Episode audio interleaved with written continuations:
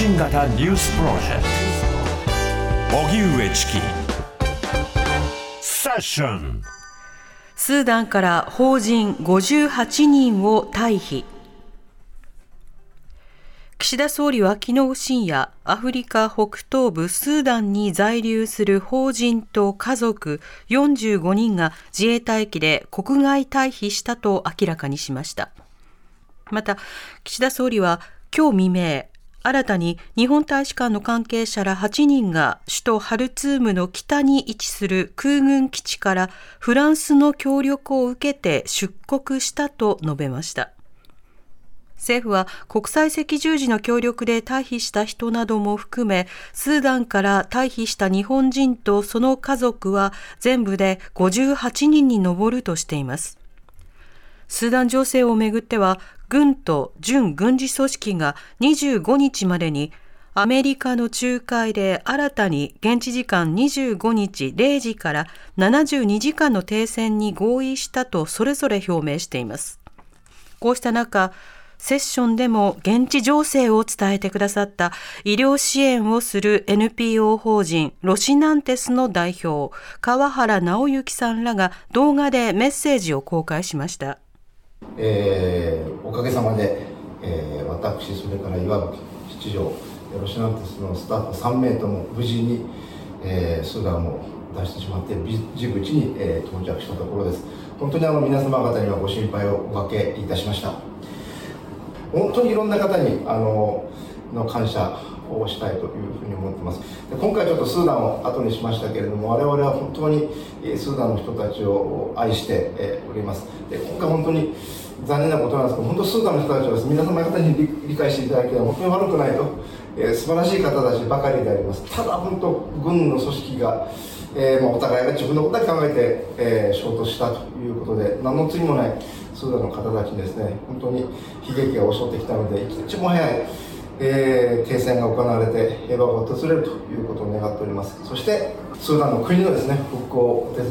いできればというふうに思っております。ロシアが議長国を務める国連の会合。ラブロフ外相は持論を展開。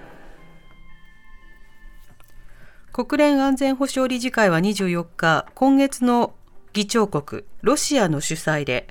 国連憲章に即した効果的な多国間主義について議論する会合を開きました。冒頭で、国連のグテーレス事務総長は、国連憲章と国際法に違反したロシアによる侵攻は、ウクライナに大規模な苦しみと荒廃をもたらしていると述べて、議長国のロシアを批判。一方、議長を務めたラブロフ外相は25分にわたる演説で、西側の少数派が全人類を代表して発言するのを誰も許してはいないなどと持論を展開。また、世界は冷戦時代よりも危険な領域に達した可能性があるなどと述べました。政府与党難民認定の第三者機関設置を検討。入管難民法の改正案をめぐって与党が難民認定のための第三者機関の設置の検討を法案の付則に書き込むよう提案したことが分かりました。入管法改正案は与野党の修正協議が続いていますが、立憲民主党は難民認定は入管当局ではなく、第三者機関を新設して権限を移すべきなどと修正を求めていました。これを受け、与党側は今朝の協議で法案の付則に難民認定のための設置の検討を書き込むことを提案。また政府・与党は親が不法滞在であっても日本でしか暮らしたことのない子どもなどに在留特別許可を与える方向で検討しているということです。法案は2年前、スリランカ人のウィシュマ・サンタマリさんの死亡などを受け、政府が成立を断念していました。北朝鮮朝鮮人民革命軍の創設記念日偵察衛星の打ち上げに警戒続く初めての軍事偵察衛星の打ち上げに向けて最終準備を急ぐ北朝鮮は今日、朝鮮人民革命軍創設記念日を迎えました。韓国国防省は会見で北朝鮮に特異な動向がないか監視を続けているものの特別な事案はないとしています。こうした中、韓国のユン・ソンニョル大統領は24日、アメリカのワシントンに到着。29日までの訪米日程を開始していて、26日にはバイデン大統領との会談に臨み、核・ミサイル開発を進める北朝鮮を念頭に、拡大抑止の強化方針を盛り込んだ共同声明を発表するとみられます。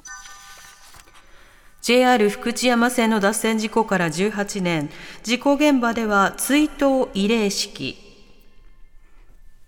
乗客106人と運転士1人が死亡し、562人が重軽傷を負った JR 福知山線の脱線事故から今日で18年です。兵庫県尼崎市の事故現場に整備された祈りの森では追悼慰霊式が開かれました。慰霊式には遺族や負傷者ら285人が参列。JR 西日本の長谷川和明社長らは、事故発生時刻に合わせて黙祷。長谷川社長は、この事故を風化させることは決してないと強調し、取り返しのつかない重大な事故を引き起こしてしまった。事故の反省を心に刻み、安全な鉄道を築き上げることをお誓い申し上げると述べました。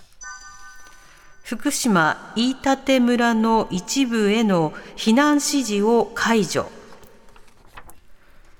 政府は福島第一原発事故による帰還困難区域のうち、福島県の飯舘村の一部に出ている避難指示について、来月1日午前10時に解除すると正式決定しました。これで国が先行して除染を進めている復興拠点はすべて避難指示が解除されることになります。また今回の解除には放射線量が下がっていることなどを条件に国が除染を進めていない地域も一部含まれています。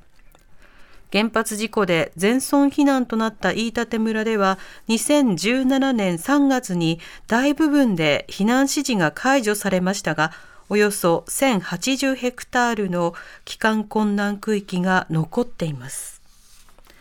おしまいに株価と為替の動きです。今日の東京株式市場日経平均株価は昨日に比べ26円ほど高い28,620円7銭で取引を終えました。一方、東京外国為替市場円相場午後4時現在1ドル134円43銭から46銭で取引されています。TBS ラディオ発信型ニュースプロジェクト Fashion.